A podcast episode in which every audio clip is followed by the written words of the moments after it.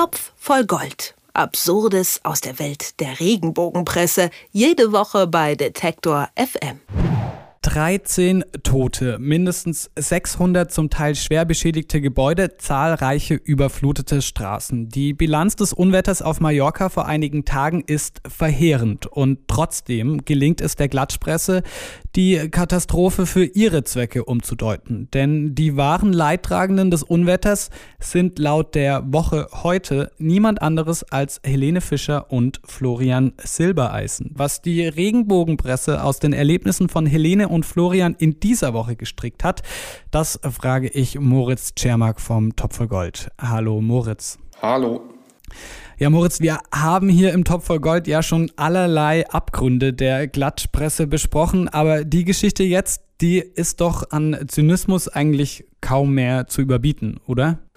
Ja, da würde ich dir zustimmen. Also das ist tatsächlich ähm, auch für, für ein Blatt wie die Woche heute oder die anderen Blätter, ähm, die wir immer mal wieder so besprechen, doch eine, ganz bemerkenswerte Geschichte. Also ganz normal ist daran natürlich erstmal, dass es um Helene Fischer und Florian Silbereisen geht. Das ist nach wie vor ähm, das Paar, über das eigentlich am meisten gesprochen und spekuliert wird. Da wird immer noch gefragt, wann sie endlich heiraten, wann es Kinder gibt und so weiter. Die sind doch schon so lange zusammen. Äh, und ein Teil der Erzählung um Helene Fischer, Florian Silbereisen dreht sich dann auch immer eigentlich über deren äh, Urlaubsdomizil auf Mallorca.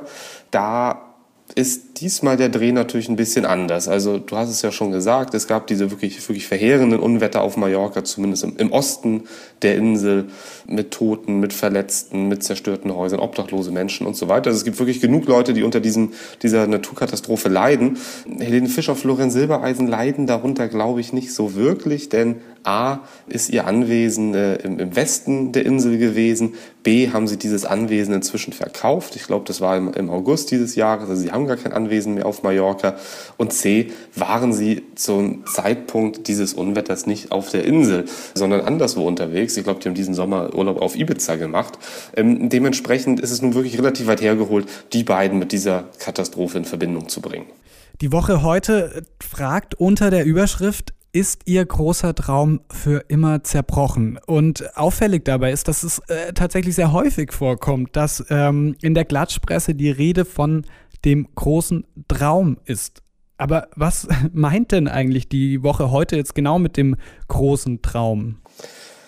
Naja, höchstens kann ich mir so erklären, dass, dass die, dass die äh, Regenbogenredaktion dieses, dieses Anwesen auf Mallorca, das Helene Fischer und Florian Silbereisen besessen haben, äh, sozusagen zu ihrem Sehnsuchtsort auserkoren haben.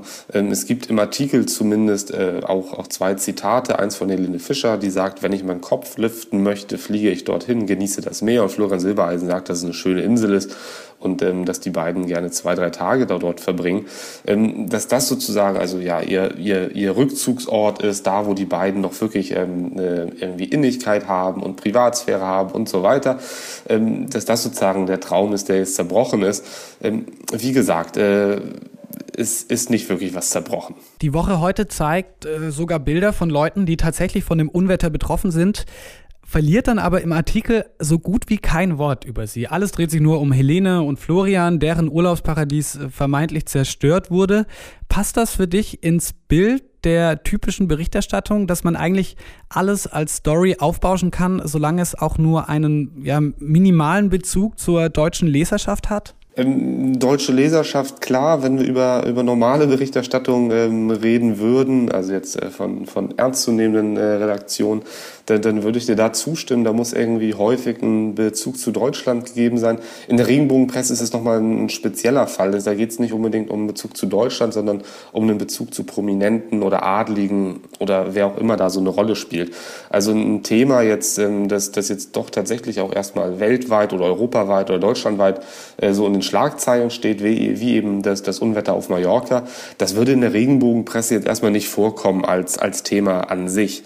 Ähm, wenn aber dann prominenter damit äh, in Verbindung gebracht werden kann, wie eben Helene Fischer, Florian Silbereisen, dann, dann spielt es eine Rolle. Also der, der, der, die Regenbogenpresse ist ja sozusagen der Boulevardjournalismus auf die Spitze getrieben und ein entscheidendes Merkmal des Boulevardjournalismus ist nun mal die Personalisierung, also dass man irgendwie bekannte oder berühmte Personen da in Verbindung bringen kann mit einem Thema. Und das ist hier eben der Fall. Ähm, das sieht man auch. Ähm, ich erinnere mich zum Beispiel an eine Geschichte, die schon ein bisschen länger her ist, als es damals diesen, diesen, diesen schrecklichen schrecklichen Abschuss über die Ukraine eines, eines Passagierflugzeugs gab.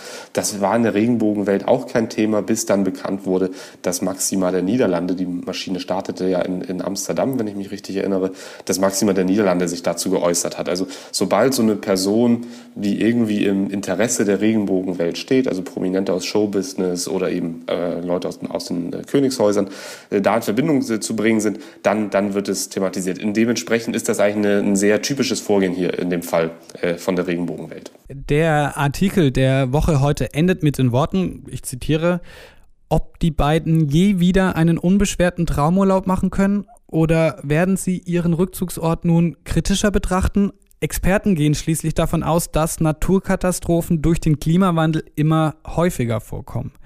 Schrecklich. Punkt, Punkt, Punkt. Bleiben wir mal bei dem Stichwort schrecklich. Äh, was ist denn für dich an der ganzen Story und äh, vielleicht auch an der Aufmachung das Schrecklichste? Ähm, das, das, Schrecklichste ist, glaube ich, tatsächlich, dass äh, ein, ein wirklich für manche Personen ein existenzielles Erlebnis, äh, wirklich eine bedrohliche Situation, die die Woche heute so gar nicht interessiert und sie stattdessen äh, über, über Helene Fischer und Florian Silbereisen sinnieren, ob deren Glück jetzt zerbrochen ist, was eben auch überhaupt nicht passiert ist. Ähm, das ist tatsächlich irgendwie äh, an, an, an Ignoranz dann kaum zu übertreffen. Helene Fischer und Florian Silbereisen werden in der Klatschpresse als Opfer der Flutkatastrophe auf Mallorca dargestellt. Über den Zynismus der Woche heute habe ich mit Moritz Czermak vom Topf voll Gold gesprochen. Danke dir fürs Gespräch, Moritz. Ich danke auch. Topf voll Gold. Absurdes aus der Welt der Regenbogenpresse. Jede Woche bei Detektor FM.